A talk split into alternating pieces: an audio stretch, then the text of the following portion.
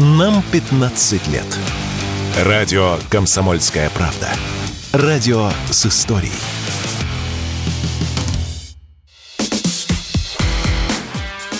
Диалоги на Радио КП. Беседуем с теми, кому есть что сказать. Здравствуйте. Сегодня в гостях радио «Комсомольская правда», специальный представитель президента России по международному культурному сотрудничеству Михаил Швыдкой.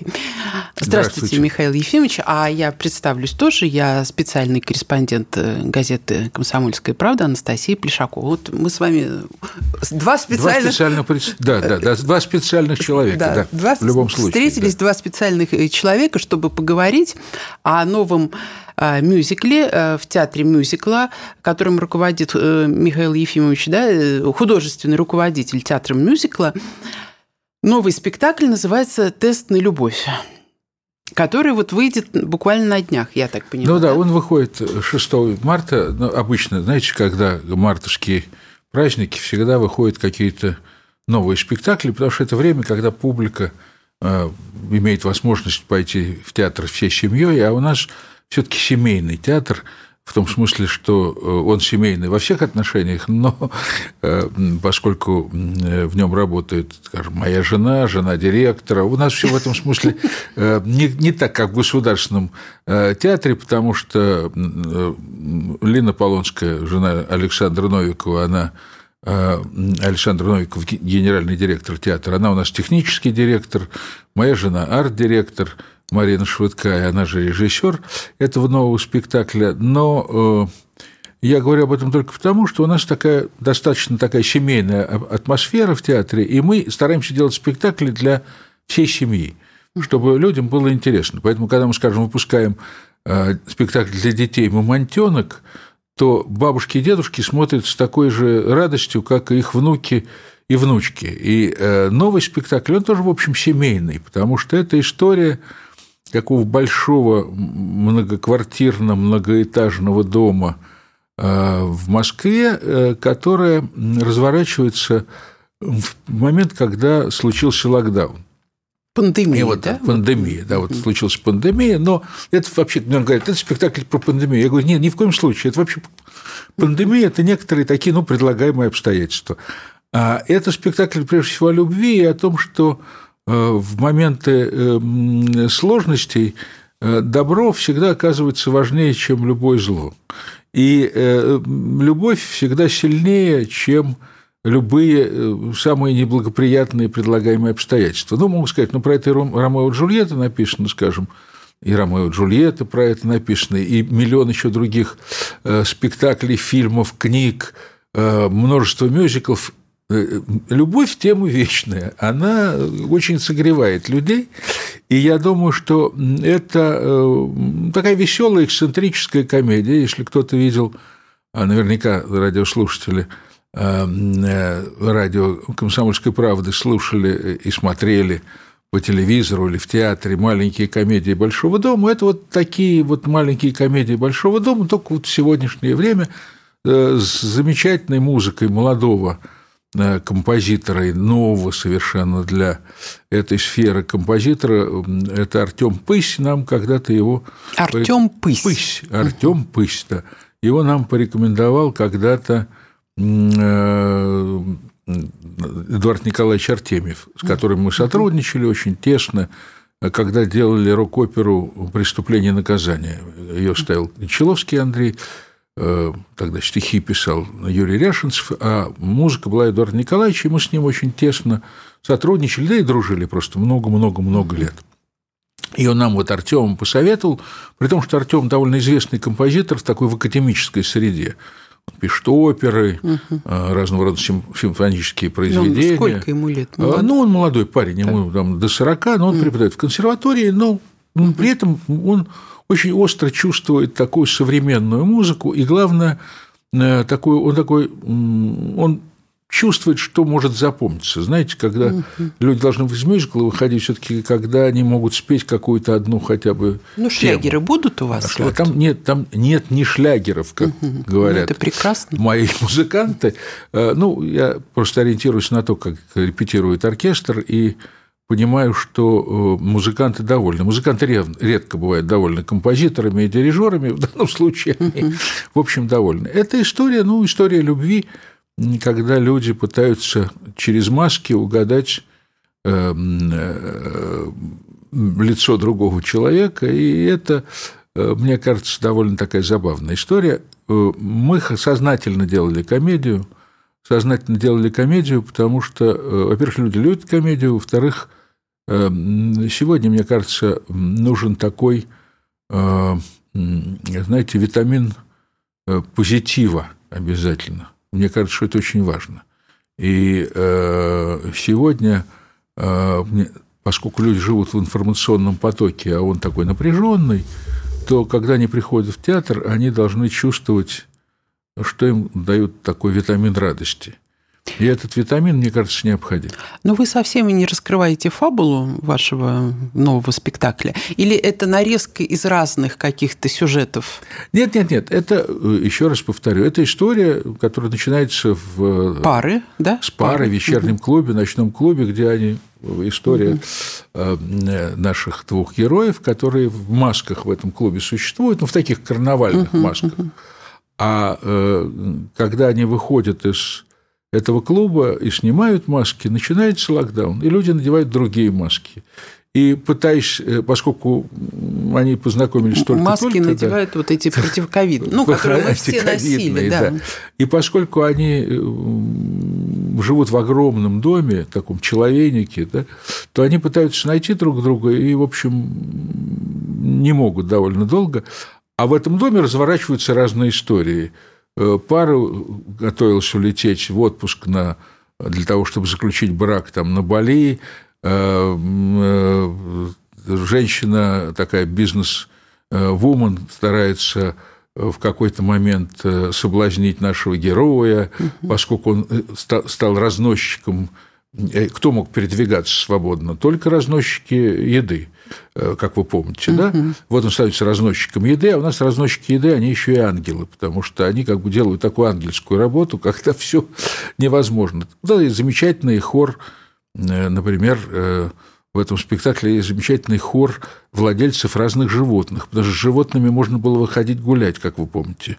И люди выходили гулять с собачками, собачек сдавали в аренду. В аренду, да, да для того, чтобы выйти момент, погулять, да. да, и у нас, э, ну, у нас разные животные, собачки, крокодильчики, там, удавчики, ну, люди, всем животным надо выходить на улицу. приходится гулять. Муравьи, да? ну, разные совершенно угу. животные, вот люди выходят с этим погулять, делают зарядки, ну, в общем, это такая, э, такая вереница угу. городских типов, этого времени. Э, и, естественно, есть люди, которые не верят ни в какую пандемию, пандемию не верят ни в какие вакцины, не верят ни в какой интернет, ну, вообще ни во что не верят. Антипрививочники. Да, вот они такие все, антипрививочники. Да. И вот такого рода разыгрывается э, веселый скетч с хорошей очень музыкой.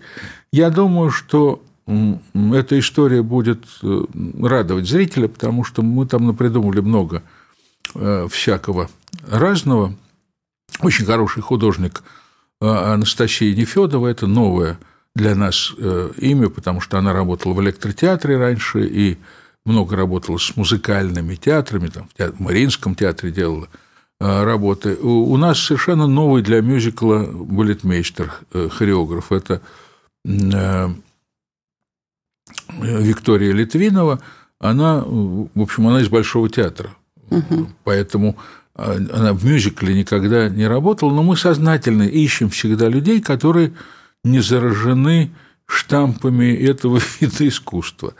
А, ну и я думаю, что для э, сегодняшней э, такой театральной жизни это будет, конечно, спектакль, может быть, не вполне э, обычный, когда я уверен, что будут говорить, как можно смеяться, а над пандемией, б вообще в сегодняшнее время, но я думаю, что, э, как вы знаете, э, в сложные времена люди хотят, чтобы их э, радовали, чтобы у них вызывали смех какой-то. Это необходимо. Это такая...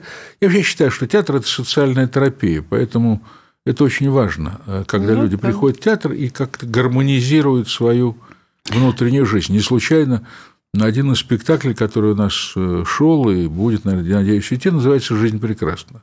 Вот мы рассказываем о том, что жизнь прекрасна при, при любых обстоятельствах. Это, я думаю, что важнее всего. Да, но вы, вы, э, Михаил Ефимович, я вас попрошу рассказать об исполнителях, да, там у вас и ну, Ефим я должен, во-первых, сказать, угу. я должен сказать, во-первых, об авторе э, либретто, об авторе пьесы. Это замечательная Елена Киселева, которая с нами работает уже второй раз. Она делала для нас мюзикл, который называется «Prime Time». Это было как раз мы его выпустили 5 марта, а 15 марта театр закрыли. Это был вот как раз год 2020, 2020 год. году, да. да. Это был такой момент э, несчастливый для этого спектакля, но замечательная э, Лена Киселева, которая, она сценарист известный. Довольно успешный вот, «Воздух», да. угу. недавняя картина, которую выпустил Алексей Герман-младший, это она – она писала сценарий вместе с Андроном Кончаловским последних его спектаклей, начиная... В фильмах. Э, последних его фильмов, начиная с «Рая», угу. Грех, «Дорогие рай, товарищи». Тогда. Но угу. она написала очень много таких вещей. Это было при, при участии Алексея Кортнева, который еще и написал стихи к этому угу. произведению. А, у нас заняты э, артисты, с которыми мы работаем давно.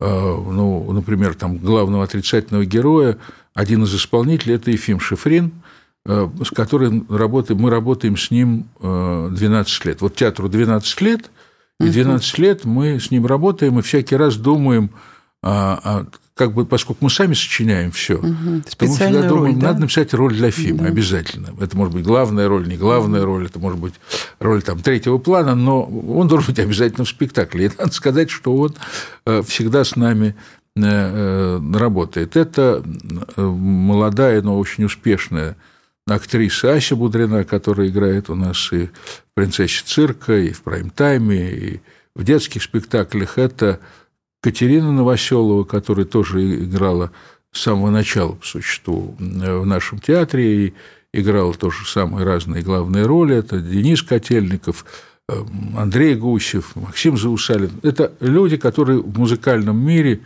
э, известны. Э, мы совсем двух молодых актеров тоже пригласили. Посмотрим, что и как все сложится. Это всегда очень страшно говорить перед премьерой. Это я так веселюсь сам себя, чтобы не нервничать, но, э, знаете, спектакль рождается в день премьеры или не рождается.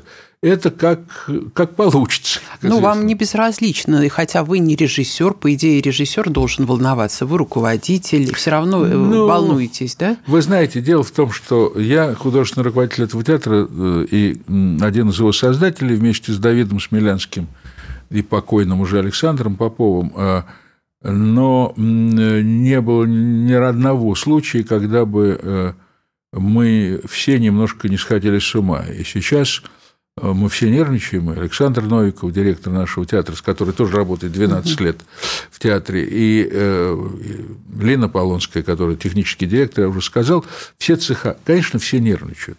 Я как бы отвечаю за все в этом театре, поэтому если это будет неудача, это будет, это будет за жену, моя неудача. режиссер. А? Переживаете за жену, которая режиссер. А, ну, за жену переживаю, это отдельно. отдельно. Вообще, э, надо сказать, что ну, так вышло просто. Я не хотел, я не думал, что мы будем работать вместе, но Марина э, спасла один наш спектакль, который мы делали с самого начала, в самом начале нашей Э, деятельности времена не выбирают, она его очень так подправила. А потом она э, выручила нас со спектаклем э, «Растратчики», ну, а потом она стала сама ставить. Понятно, что мы приглашали разных режиссеров. Андрон Кончаловский делал «Преступление, наказание», там Валерий Маркин делал «Мамонтенка», но мы работали очень тесно с канадскими нашими друзьями, коллегами, Э, которую мы считаем такой своей семьей, это театр, э, цирковой театр, который называется «Семь пальцев», они же работают в Монреале, но сегодня это невозможно. Мы с ними ставили и э, принцессу цирка, и, так сказать, было такое сотворчество канадского режиссера Себастьяна Сальдовилли, очень известного режиссера и циркового, и он работал на Бродвее, и такой известный очень режиссер в этом мире. И они с Мариной очень хорошо друг друга понимали и дополняли. Мы делали «Принцессу цирка», «Прайм-тайм», Сейчас это а нереально. А вот Золушку вы не с ними разве делали? Нет, Золушку, Золушку делал Олег Глушков. Угу. Ну, прекрасный Олег Глушков был спектакль. замечательный спектакль, который мы сохраняем в репертуаре. У нас проблема наша сейчас состоит в том, что э, у нас больше репертуара, чем мы можем показать. Но все равно публика ждет чего-то нового. Я думаю, что мы подумаем, как мы раздвоимся в конечном счете. Ну, посмотрим, поскольку Сейчас еще... у вас сцена, у вас все время меняется. Ну, уже это не первая сцена вашего театра. Вы скажите нашим радиослушателям, Вы знаете, а то мы ДК начинали, да, мы начинали работать будет. когда-то в ДК Горбунова mm. на Горбушке, а с 2017 года мы переехали на Пушкинскую площадь, это Пушкинская площадь, дом 2, бывшее здание кинотеатра «Россия», и мы считаем, что это такое место, как такой талисман – там работал до нас Stage Entertainment, но мы приехали в 2017 году, там многое обустроили, переустроили для себя, и мы вот там работать будем до 2027 года. Такой у нас в том случае, договор с владельцами. Может быть, и дальше они захотят, чтобы мы там работали, но сейчас мы параллельно строим новое здание. Мы начали строительство нового здания для нашего театра, и это, ну, это большая авантюра. Мы же не государственный театр совсем. И, и мы, строго говоря, мы не коммерческий театр. Наша цель не зарабатывать деньги, а делать спектакли хорошие. А какой же вы тогда? Не государственный, не коммерческий? А вот так и называется. Это автономная некоммерческая организация, партнерство автономное. Мы существуем за свой счет. А, а строите где-то в районе Эрмитажа? Или... Мы прям строим в саду Эрмитаж. В саду Эрмитаж. Саду Эрмитаж на каретном там, ряду. На да. месте сгоревшей, там, угу, горевшего да. клуба мы будем строить театр. Пока все движется, слава богу, нормально. Я надеюсь, что к 2027 году мы его построим. Угу. Понятно, что сейчас заниматься стройкой – это такое безумие некоторые, но мы сумасшедшие угу. немножко так иначе ничего не получается, если не сделаешь театр. Повторю, у нас, поймите, мы, мы не, никогда не, не брали никаких брендов западных. Мы изначально, это была наша изначальная политика. Мы ничего не знали о импортозамещении, но мы с самого начала сказали, что мы будем делать театр российского русского мюзикла говорили, что мы сумасшедшие, что этого быть не может, но мы за это время взяли только одно название, которое, ну, как бы известно, это «Принцесса цирка», но мы его довольно сильно переписали. Переписали, изменили структурно, и поэтому это такой, скорее, мюзикл. Более того, это мюзикл с цирком, с настоящим. Причем там действительно делается такой довольно опасный номер, который делает очень небольшое количество людей в мире, попросту говоря. Для того, чтобы сделать этот номер, мы обучаем артистов там год-полтора, потому что это очень опасно. Цирковых артистов или драматических? О, нет, нет, нет. У нас цирк... Э, драматические артисты тоже делают в принцессе цирк разного рода цирковые трюки, э, артисты, угу. ну, музыкального театра. Но этот трюк не сделает э, Нужна акробатика, да? Ну, это, это такой более сложный трюк. Это э, скорее эквилибр такой на очень большой высоте. И это, это, это опасно. Mm-hmm. Поэтому это было такое соединение для нас очень важно. И с тех пор, кстати сказать, мы работаем с, всегда с цирковыми артистами. Мы сделали цирковой спектакль, который называется «Реверс», и он будет показан Э, от России на вот грядущем фестивале э, молодежи и студентов в Сочи. Э, мы его будем показывать для участников всего этого фестиваля, потому что он цирковой, он без слов, но это такое довольно сильное зрелище, и мы его даже успели в программе «Театр в кино» снять на, для большого экрана. Его показывают сейчас по городам и весям. Михаил Ефимович, ну вот тема пандемии, она, видно, так сказать, ну, не одним вам приходит в голову. В МХТ имени Чехова э, скоро выходит спектакль с Ольгой Яковлевой «Жаркое ковидное лето». Тоже вот такая актуальная повесточка, тоже вот как семья оказывается запертой в одной квартире и какие там взаимодействия между ними происходят? Ну, это естественно. Люди хотят осмыслить прошлое. Это нормально. Хотят понять, как они его переживали. Тем более, что ну, вы же понимаете, что любое, любое ограничение э, всегда начинает раскрывать людей более глубоко, чем в обычной жизни. Да? Любое испытание предполагает, что люди раскрываются совсем по-другому. Но я понимаю, что в Амхате это будет серьезное э, исследование человеческих отношений, а у нас это э, такая эксцентрическая комедия, скорее, эксцентрическая любовная комедия, где, и, конечно, есть осмысление каких-то проблем, но все-таки решенная в такой достаточно ну, легкомысленной форме, если угодно. И я считаю, что и такое должно быть. И это имеет ну, право на существование. Вообще тенденция, вот, о которой вы говорили, она правильная на то, чтобы создавать спектакли такие радостные, веселые, музыкальные. И тут э, многие вспоминают вот, так сказать, годы Великой Отечественной войны, когда выходили... Ну, я не, театр, наверное, тогда не играл такой роли, наверное, как кино, хотя, безусловно, там, фронтовые бригады и выезжали со спектаклями на фронт. Но я говорю о кино, когда сознательно создавался вот такой веселый музыкальный жанр картинных Пырьева того же, да, и там... Ну, видите, вообще во время войны, я вот сейчас э, как раз хочу об этом написать, потому что все время спрашивают, почему сегодня, например, нет произведений о специальной военной операции. Преждевременно, Но... наверное. А? Преждевременно, наверное. А, я думаю, что это крайне сложно сделать и почти невозможно. Я значит, припоминал, как бы, что было во время войны, что, вернее так, что осталось вот в истории, написанного непосредственно в военное время. Да? Поэзия. Осталась поэзия. Осталось «Жди меня», угу. осталась «Темная ночь», остались песни лирические. Угу военных лет, э, ну, несколько из них. Первоначально стихи, потом да, которые... Да, да, которые несколько это... песен угу. осталось там, и лежит у тебя на, у меня на ладони, э, у тебя на ладони, и лежит у меня на погоне, как было пели раньше, но потом почему-то, значит, это сняли, лежит у меня на ладони. Э, ну, знаменитый вальс -то такой. Писали песни и стихи разные Симонов и Ахматова писали об этом да, в военное время.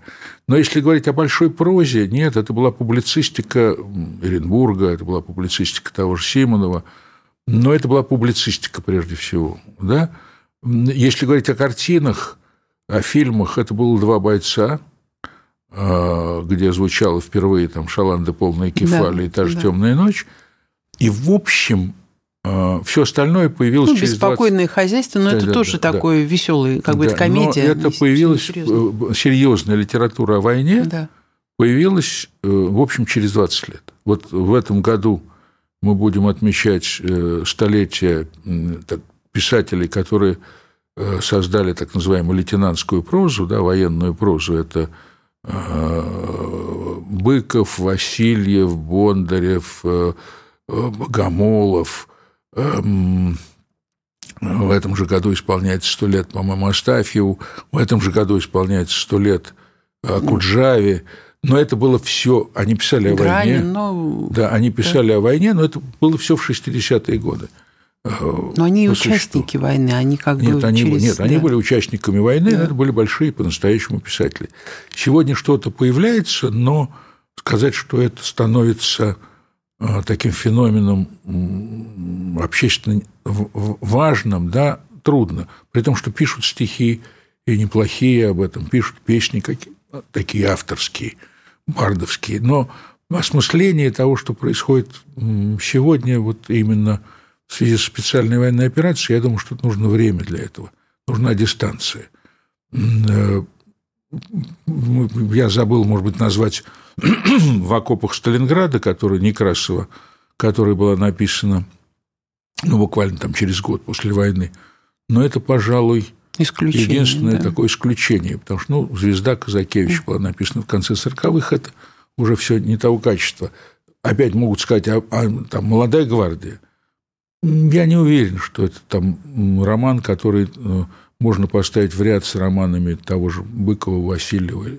Это очень такое правильное э, политическое, э, как бы сказать, сочинение, но с точки зрения большой литературы, ну, вряд ли. Все-таки я думаю, что в истории литературы Фадеев вошел разгромом. Да, безусловно. Которая да. была, был очень, была, была очень сильная повесть – которая оставила в истории литературы его. Повторю, э, нужно время, и поэтому, э, знаете, сейчас ведь удивительная история происходит.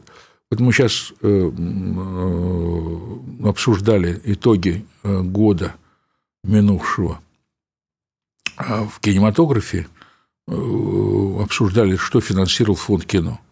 Угу.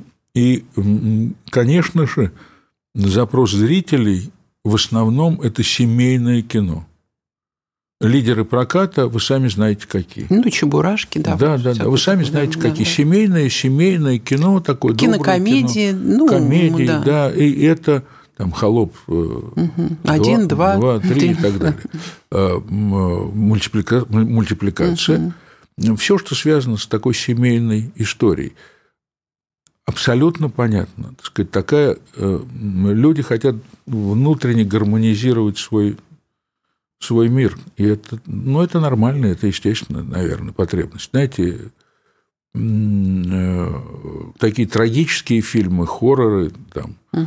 это фильмы для мирного времени, когда все тихо, спокойно, и люди хотят себе пощекотать Э, нервы. А когда все неспокойно, когда люди живут в такой информационной, очень плотной повестке дня, им они хотят угу. семейного кино. Ну, ну и фильмы о войне тоже выходят вот о, о летчицах как раз-таки вот Ну, воздух да, вы имеете да, в виду. Воздух, воздух да. да. Ну, это, э, повторю, это фильмы, фильм Германа-младшего, это фильм о войне и о том, что э, ну, о трагедии войны.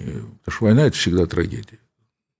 Это так. Э, мюзиклы, они как-то так широко вошли в нашу жизнь, не только в театрах мюзиклов, мюзиклы, вот как ваш, и Stage Entertainment, э, а, они, наверное, существуют, да? Я просто Stage не... Entertainment э, – это же компания нидерландская, они закончили Совсем свое существование, ушли. и сейчас Дмитрий Богачев – это как бы создал, у него была да, своя да. собственная компания, и он продолжает делать уже самостоятельно мюзиклы, и они достаточно успешно идут э, в Доме музыки. На фру... Их много вообще. А, в, в Доме, доме молодежи, я сказал, да, в Доме музыки, я прошу прощения, да. в Доме молодежи. Идут. Ну, то есть э, конкуренция... При таком рынке вы, наверное, не можете быть конкурентами, поскольку вас не так много. Но мюзиклы пошли уже и в драматические театры. Я вот говорю, ну так пришло в голову Линком, где пришел, куда пришел, в общем-то, музыкальный такой режиссер, главным режиссером Алексей Франдетти, и там вот он так, такую как бы линию а, взял на вот э, создание музыкальных спектаклей, что, насколько я понимаю, не очень нравится труппе драматической. Или такой синтез, он возможен? Ну, вы знаете, в чем дело? Дело в том, что э, э, Ленком всегда был театром, где ставили музыкальные спектакли. Как их не называй. Э, мюзиклы, не мюзиклы. Когда Марк э, Анатольевич пришел туда, он первым его спектаклем был автоград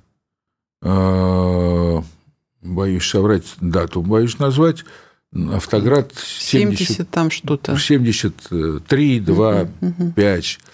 Это они тогда сочинили эту пьесу с Висбором, это шла такая довольно долгая история, это был музыкальный спектакль, а дальше больше, э, так сказать, по существу и Тиль, ну, и я уж не смерть, говоря уже да? с Юноной Авось, да. которая была а, таким, а, может быть, таким культовым, как бы сейчас сказали, спектаклем советского времени – Тут рок-опера Рыбникова стала одной из эмблем угу.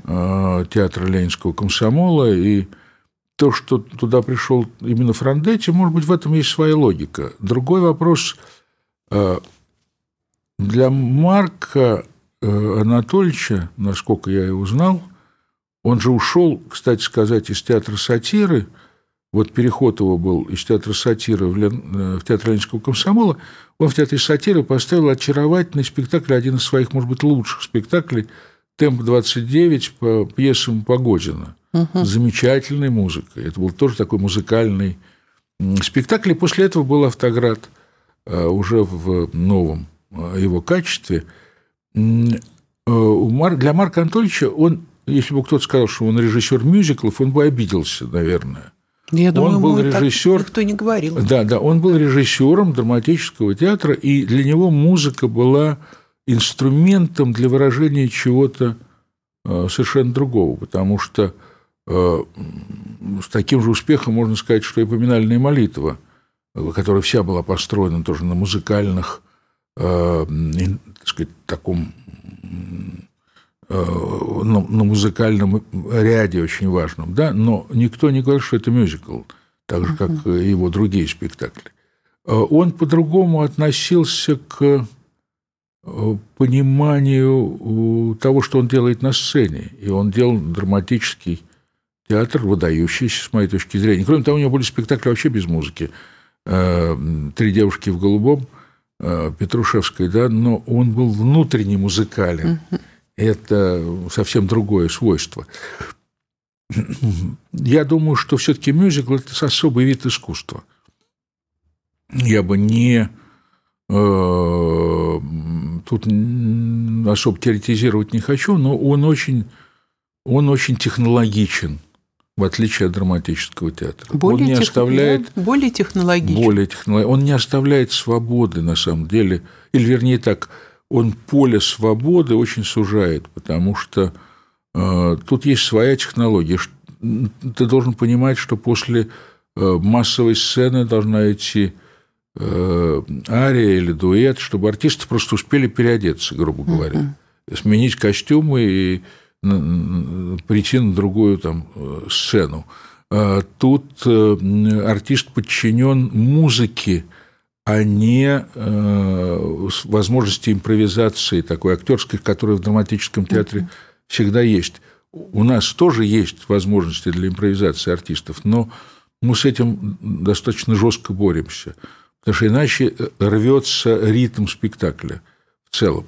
Поэтому мюзикл требует очень серьезных таких технологий. Даже когда ты пишут либретто, уже должны понимать что это так, это так, сколько минут это, сколько минут это. Это, повторяю, это, может быть, э, как бы сказать, ограничивает творческий полет, угу. но эта дисциплина необходима для э, занятия этим видом искусства.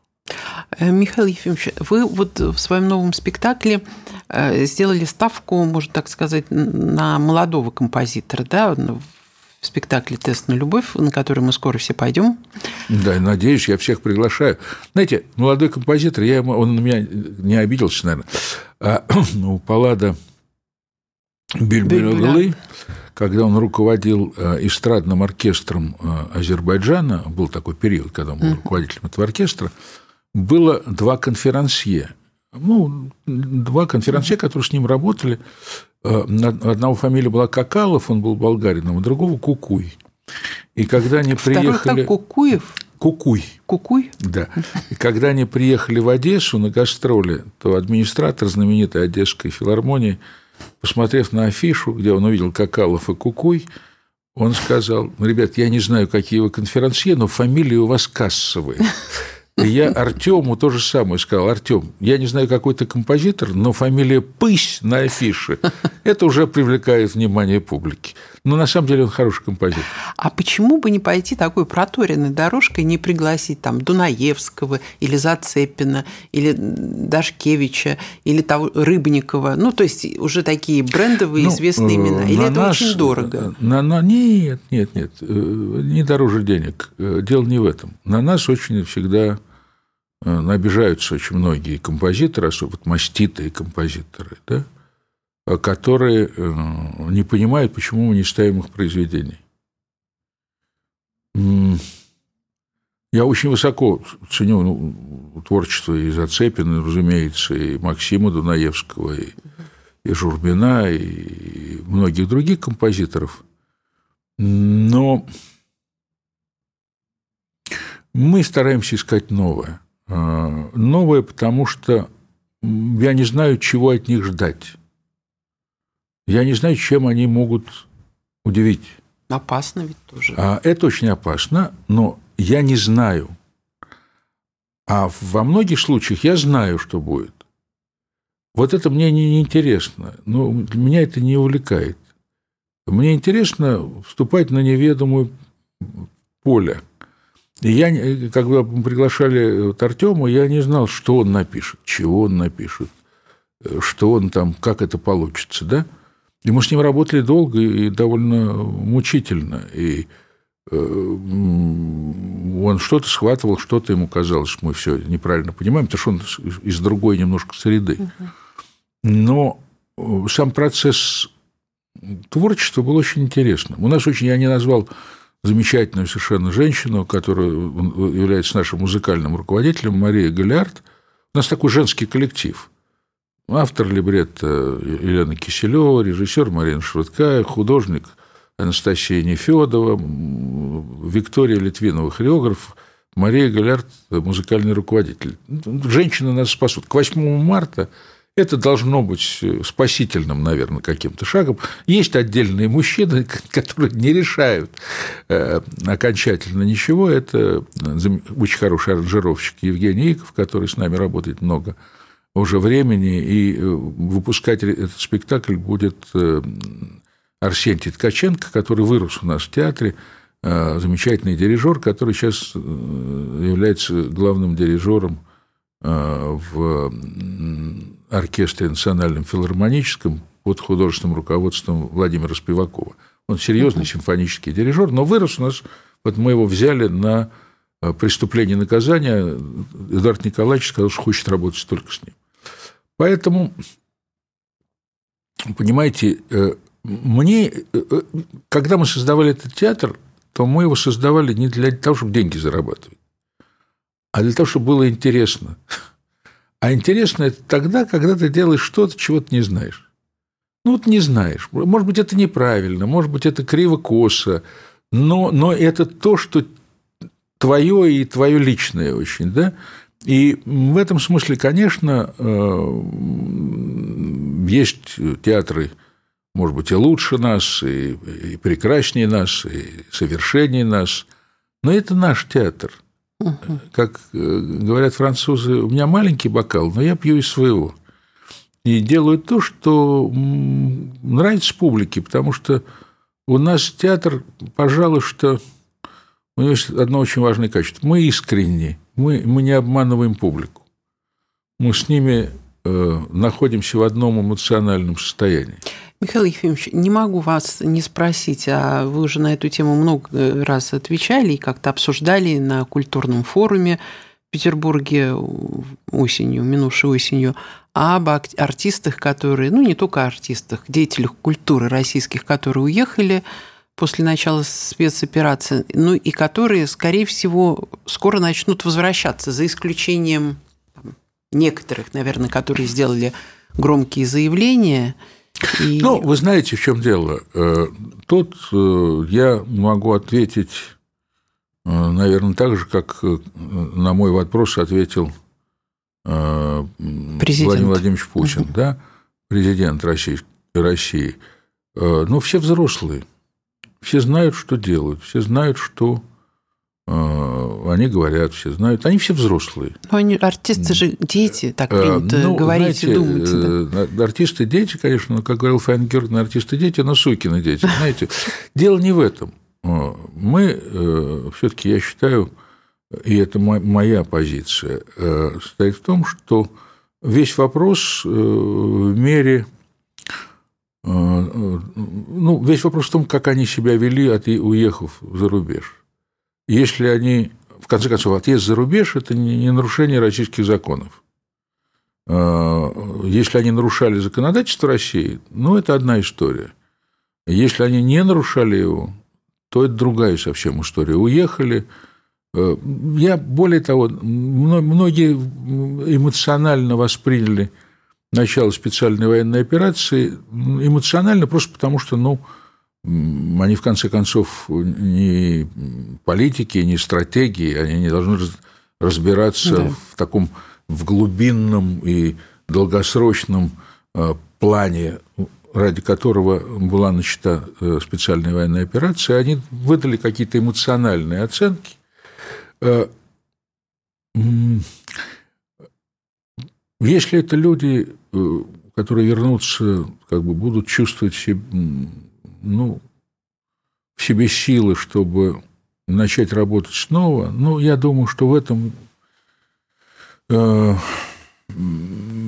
будет, наверное, я так, так думаю, что тогда необходимо отнестись к ним э, ну, с прощением. Россия, ну, понимаете, э, э, возвращение на родину – это сам, сам, сам по себе тоже поступок, когда ты понимаешь, что тебе довольно сложно будет встроиться, встроиться вот да, в новый систему, контекст. Ты... Поэтому люди, которые возвращаются, они тоже понимают, что это возвращение будет непростым, так я думаю.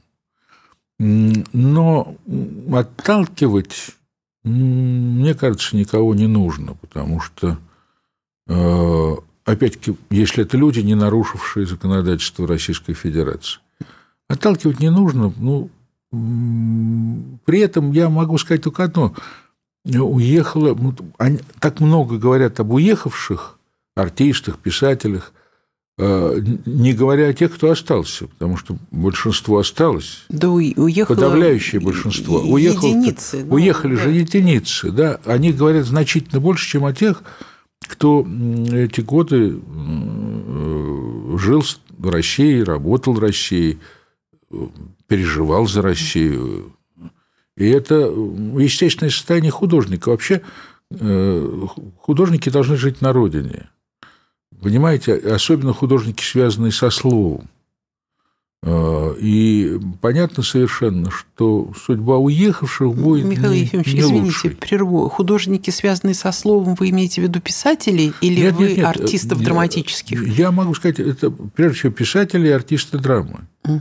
Которые э, живут в родной среде, для них это все очень непросто. Э, знаете, нынешняя история – это все-таки не история революционной поры. Э, потому что сегодня можно и уехать, и вернуться. Угу. И э, в семнадцатом году все было немножко по-другому, скажем так. Ну, и под... в сравнении с философским когда... пароходом это вообще смешно, да. да. Потому что, ну, во-первых, когда говорят о философском пароходе, то уехали не философы, а уехали Э, поп-звезды, скажем, там какие-то, да, и так далее.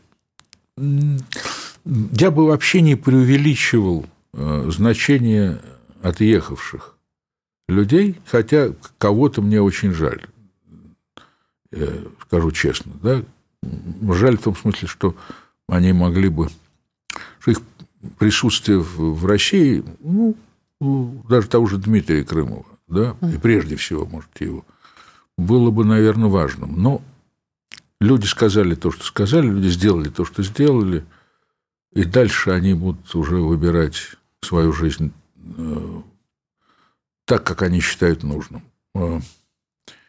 Э, ну, он как раз-таки громких заявлений не делал. Ну, достаточно... я про то и говорю. Да, но, да, понимаете, тоже есть... Интеллигентно свой, уехал. То, тоже есть свой страх возвращения. Это же тоже, так сказать, они понимают ну, Его прекрасно. здесь так ждет э, театральное, скажем так, сообщество. сообщество что, я думаю, ему не страшно будет возвращаться. Ну, и тем не менее, это, это очень психологически все непросто. И я думаю, и тем не менее, я считаю, что все очень э, э, избирательно, все очень, все, все должно нет такого. Они уехали, они вернулись. Все очень э, индивидуально. И в это, мне кажется, что и отношение Просто изумляет... к ним должно быть индивидуальным.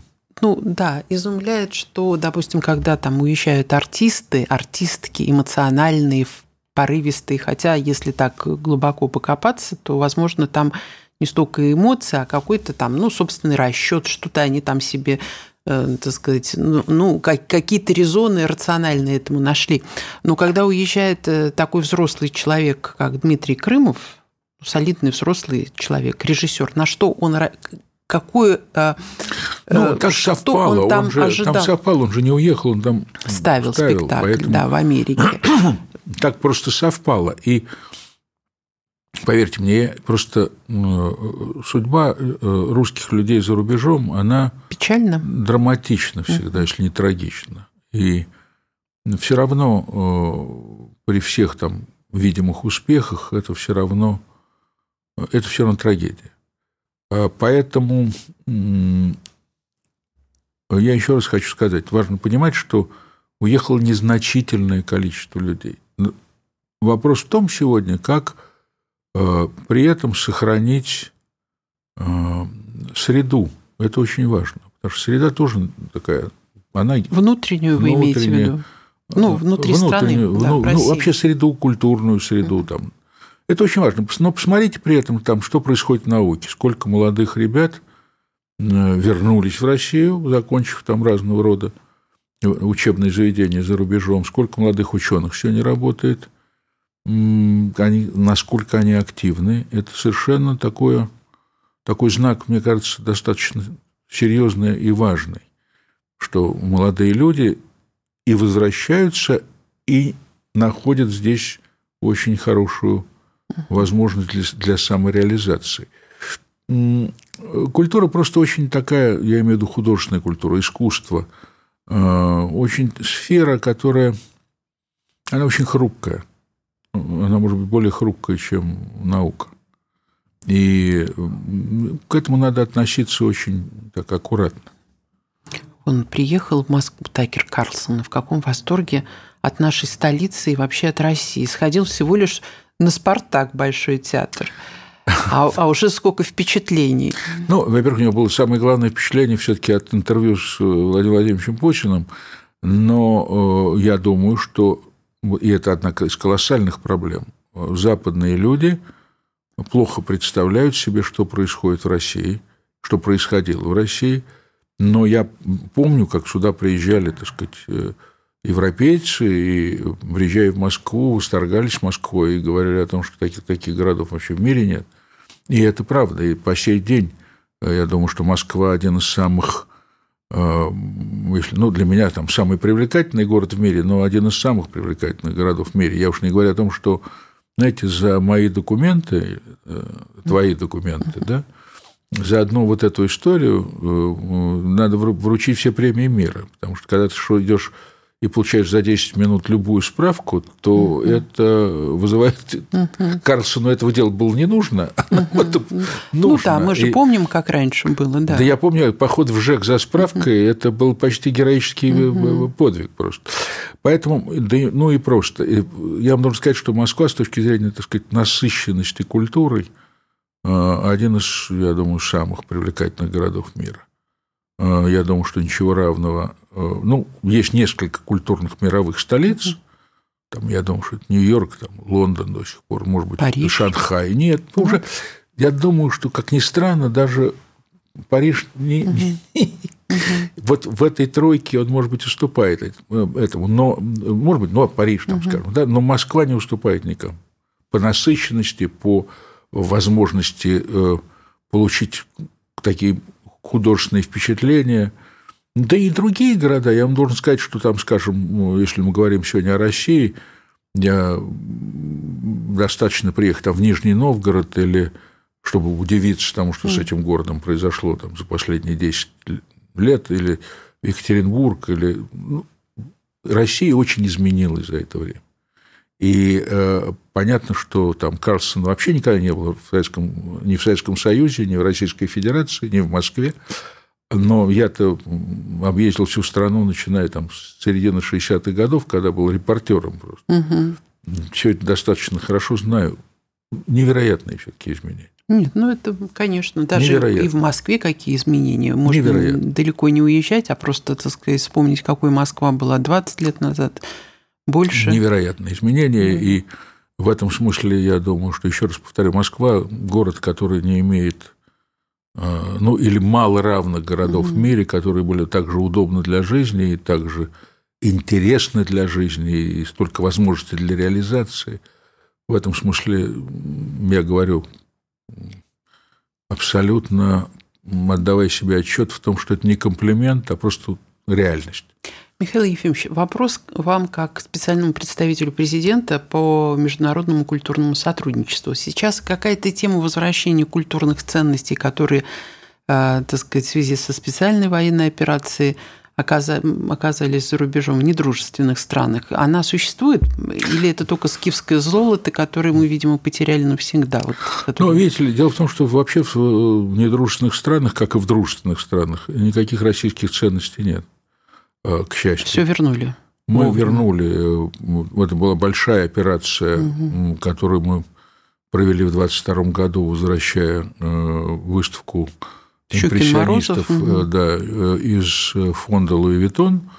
Надо сказать, что мы работали очень солидарно с нашими французскими партнерами. Я имею в виду не власти Франции, а я имею в виду фонд Луи Виттона и владельцы собственно, Луи Виттона, которые э, очень много сделали для того, чтобы эта выставка вернулась. И наши дипломаты и в Париже, и в Финляндии, через которую шла, шли картины, они сделали очень много, и посол во Франции Мешков, и посол во, Франции, э, в Финляндии Кузнецов сделали просто Подвиг. Очень много, Подвиг. и, и все сотрудники посольства угу. сработали, но и ведомства, разумеется, угу. потому что это была такая очень серьезная операция.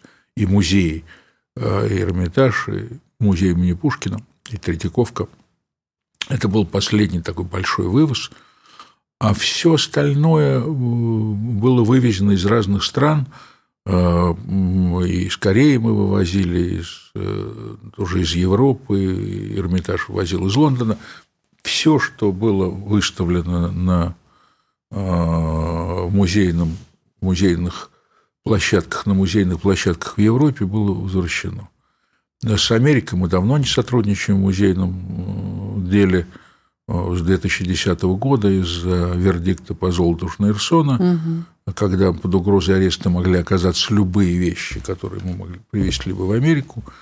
Э, в странах дружественных, ну, в основном сейчас развиваются такие отношения музейные с Китаем прежде всего. И э, я думаю, что э, защита ценностей российских Китая стопроцентная, там никаких вопросов быть не может.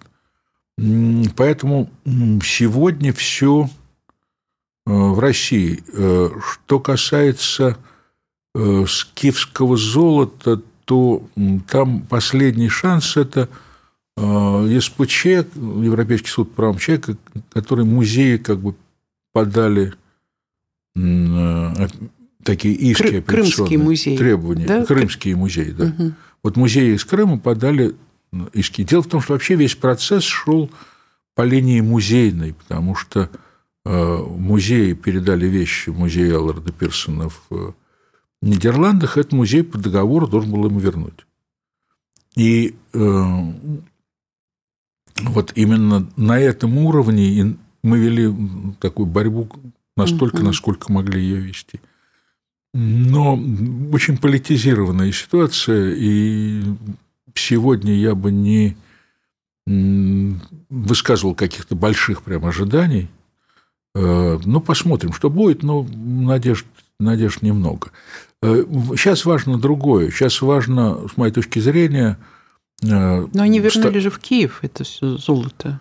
Ну, понимаете, э, проблема в том, что сегодня из Украины вывозят многие культурные ценности на хранение в западные музеи. Что, что с ними может быть да. там дальше, мы можем только догадываться. Но это происходит, это происходит с иконами, происходит там с отдельными э, художественными объектами. Поэтому сейчас я бы не делал никаких таких оптимистических никаких выводов. Э, сейчас проблема в другом. Сейчас очень важно, чтобы вот на, э, в нынешней ситуации – мы очень жестко стояли на тех позициях, на которых мы, э, которые мы выстроили в 1992 году, когда Верховный Совет РСФС, э, еще, прошу прощения, уже Российской Федерации, Верховный Совет Российской Федерации до Государственной Думы принял акт, который определяет статус-кво. То есть все вещи, которые находятся в Российской Федерации, в музейном фонде, в музеях, они должны оставаться в музеях Российской Федерации. Потому что была идея такая нелепая после распада СССР начать э, возвращать вещи по месту их происхождения. То есть грузинские вещи в Грузию, армянские в Армению. Но это э, тогда мы очень жесткую позицию заняли и занимали ее, и занимаем до сих пор. Вот так, как случилось в 1991 году после раз... Пада распада Советского, Советского Союза, вот на этом надо стоять. И в этом смысле я исхожу из того, что сегодня вообще идея какого-либо перемещения ценностей, они надо забыть просто. Вот то, что есть, как сегодня сложилась ситуация, какие музейные коллекции существуют, мы тогда же в 1992 году приняли э, специальный указ президента о создании такого перечня объектов э, э, особого историко-культурного значения, куда были введены э, главные музеи, главные книжные хранилища, там, архивы и так далее. А в этом, по этому законодательству коллекция является особо ценным объектом. То есть не вещи, находящиеся в коллекции, а коллекция как целостность. Поэтому никакие изъятия оттуда просто невозможно.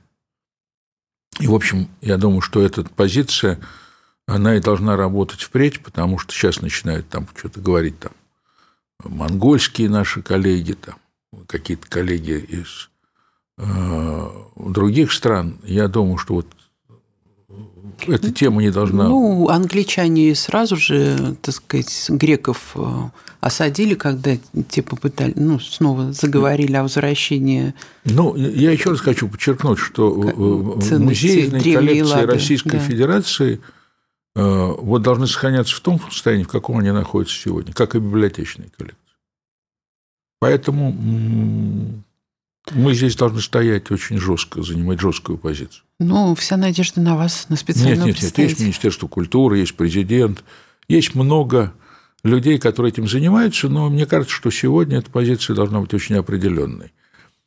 Знаете, любые обмены, которые происходили, там, любые э, темы, так сказать, связанные с перемещением, они вообще проходили всегда в атмосфере какого-то сверхдоверия между странами. Сегодня этого нет.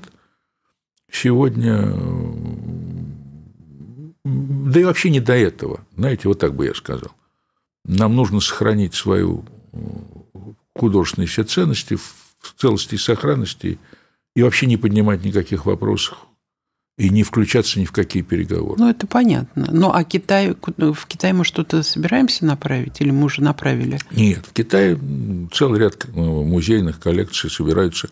Там и э, Третьяковка идет разговор, и русские музеи, и Эрмитаж – Э, с Китаем, повторю, достаточно такая идет э, активная работа. Я недавно встречался с директором Гугуна, это главный, так сказать, музей э, китайский, это дворец императоров китайских. Они собираются сделать общий проект с музеями Кремля и Эрмитажем, такой, который будет как бы угу. предметно покажет такой Э, некоторые коллекции. Я думаю, что это может быть интересно. Интересно, так сказать, и в Москве показать, и в Петербурге, и в Пекине. Но понятно совершенно, что сегодня интересов много, но мы говорим только о том, что мы будем делать выставки там, где есть стопроцентная защита от э, любых претензий э, третьих лиц и от любых претензий. Нам нужны жесткие государственные гарантии. Ну, с коллекцией Луи Виттона тоже была защита какая-то. Ну, они вернули. Ну, они вернули, но сколько это нервов. было нервов, усилий ну, и, в общем-то, чудо в какой-то степени. Ну, это, думаю. знаете, тут э, там было специальное изъятие санкций Евросоюза. Но дело не в этом. Дело в том, что мы живем в таком мире, э, где обычные нормы не работают. Поэтому нужно думать о том, как защитить вещи. Там тройной и четверной защиты. приезжают к нам в музей и смотрят здесь. Что вы говорите? Пусть приезжают сюда, к нам в музей и смотрят на месте. Нет, это само собой. Но, с другой стороны, мы заинтересованы при, в, в обмене, том, чтобы да. привозили нам вещи тоже из своих музеев. Там, сегодня встречались там, послом, я сегодня встречался с послом Египта. Как раз мы говорили о том, что хорошо бы из Египта показать коллекция, там уникальные есть вещи. В Латинской Америке есть уникальные вещи. Но, повторю, я бы сейчас сделал такую паузу. Михаил Ефимович, вот э, беседуя с вами, я поймал себя на мысли, какая у вас феноменальная память. Просто да, феноменальная.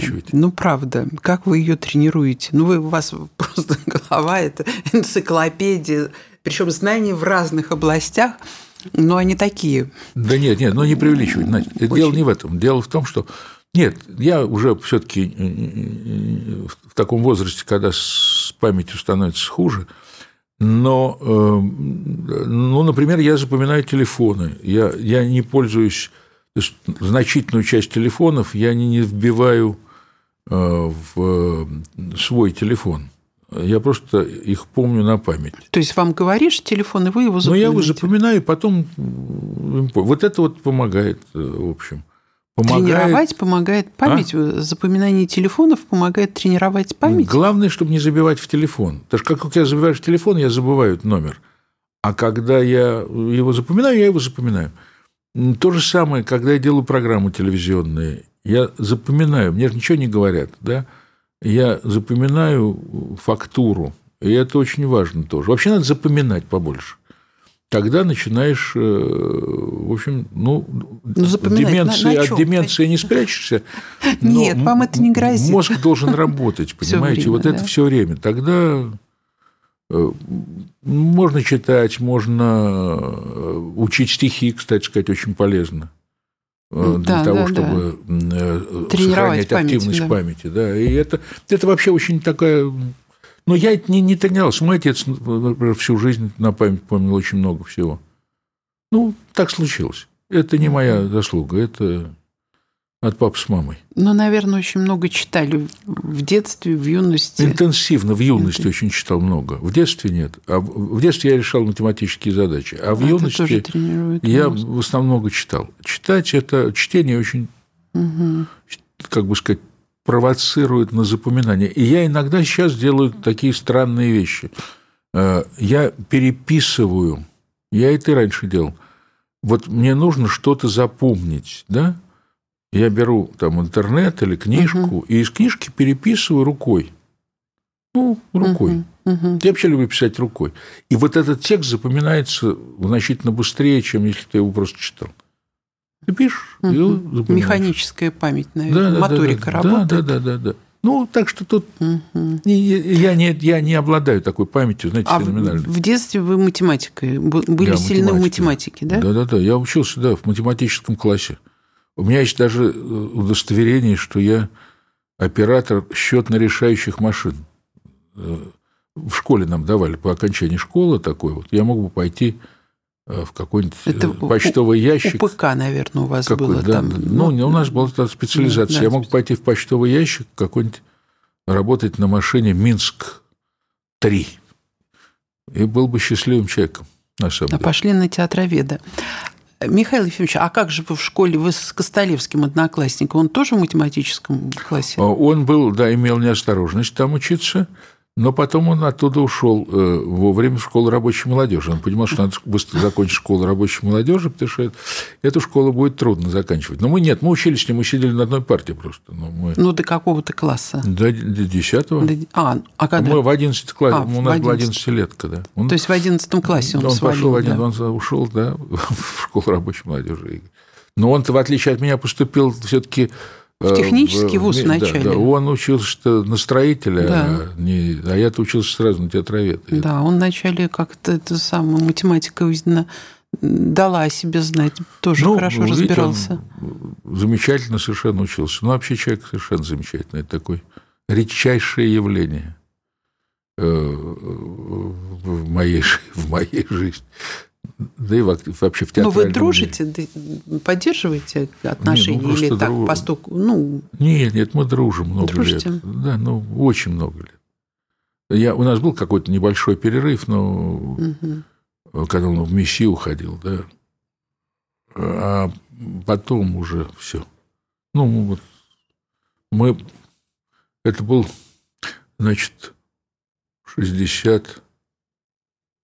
62 год, 61 вот 60, ну, считайте, сколько лет, да? И с тех пор дружите? Да. Не просто да, да, одноклассники? Нет, нет, а... дружим, дружим, дружим, тесно дружим.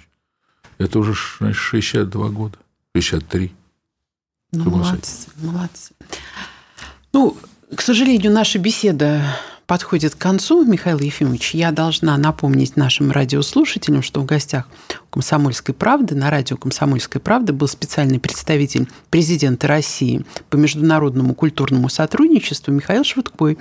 А главное, что Михаил Ефимович – художественный руководитель театра мюзикла. Ну, это не самое главное. Главное все-таки, что я специальный представитель, но еще и художественный руководитель еще Московского и... театра. Да. да, и в этом театре Михаил Ефимович вместе с командой этого театра, вместе с режиссером Мариной Швыдкой, которая является еще и женой Михаила, специального представителя. Вот. Нас порадует скоро спектаклем, новой постановкой «Тест на любовь». Это мюзикл Спешите видеть. Идите все в театр. Приходите, приходите. На Пушкинской площади вас ждут. Спасибо, Михаил Спасибо Ефимович. вам огромное. Спасибо. Спасибо, было очень приятно. Диалоги на Радио КП. Беседуем с теми, кому есть что сказать.